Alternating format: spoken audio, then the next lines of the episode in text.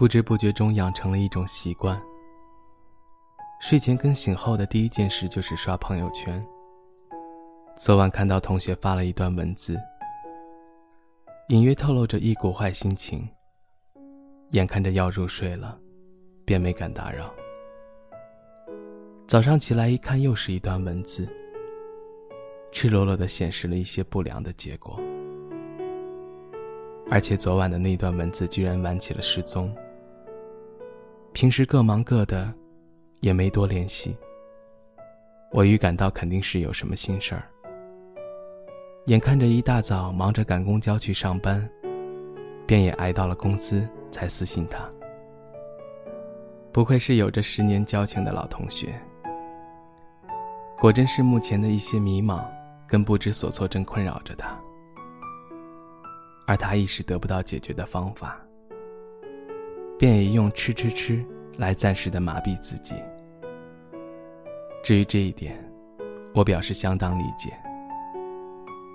管他大夏天上不上火，心情越不好，越是吃辣的来加重火气。生活从来都不会是一帆风顺的。就像他说的，有太多的不如意。虽十分清楚这样的解决方法是相当不明智的却偏偏选择了沉迷其中无法自拔。就是因为有些事儿真的有口难开可谁没有个烦恼事儿呢？俗话都说了家家有本难念的经更何况归咎到你个人的发展上。这段时间身边还蛮多低气压的一个一改往昔频繁发动态的习惯也把好的坏的生活点滴记录在自己的空间留言上也幸亏他有心记录平日里的所思所想不然我真的无法去更好的了解这样一个好友。有时看他文字里展露出来的伤之痛我会很有认同感。请原谅我的自私。至少说明不止我一个人像病号般在垂死挣扎。只要在世上多存活一天人都是会有无穷无尽对比的。紧接着的就是数不清的烦心事儿。小的时候哪个别人家的孩子永远是最棒的？你会不满于他的乖巧懂事却不知道他为此失去了更多的童趣。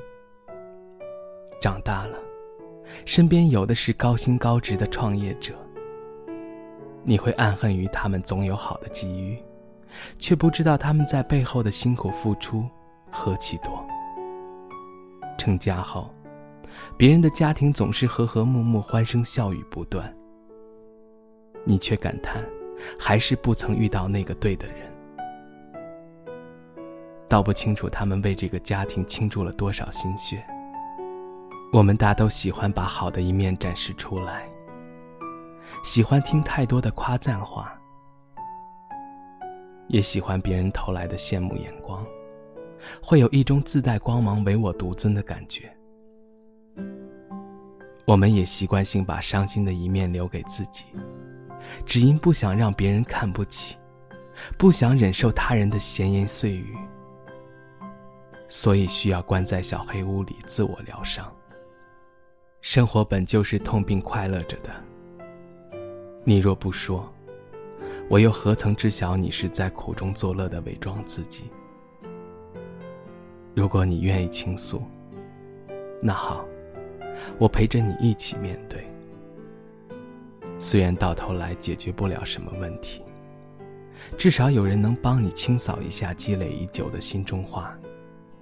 人们喜好于扮演各种各种的角色请别被他们迷惑了双眼。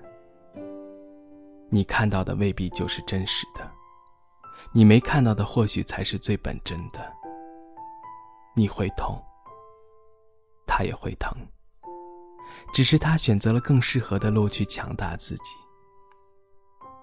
希望你也能抹干眼泪继续上路实在没有太多的时间来给自己徒留伤悲了。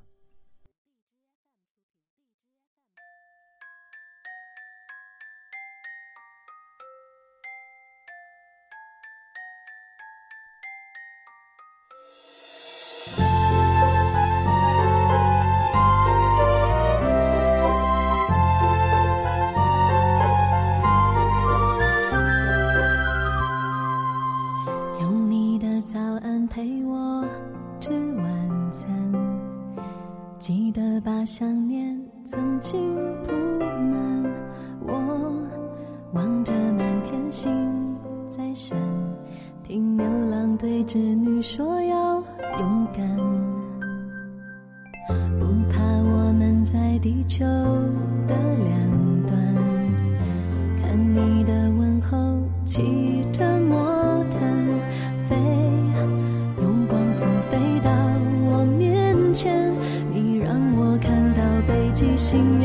自信做。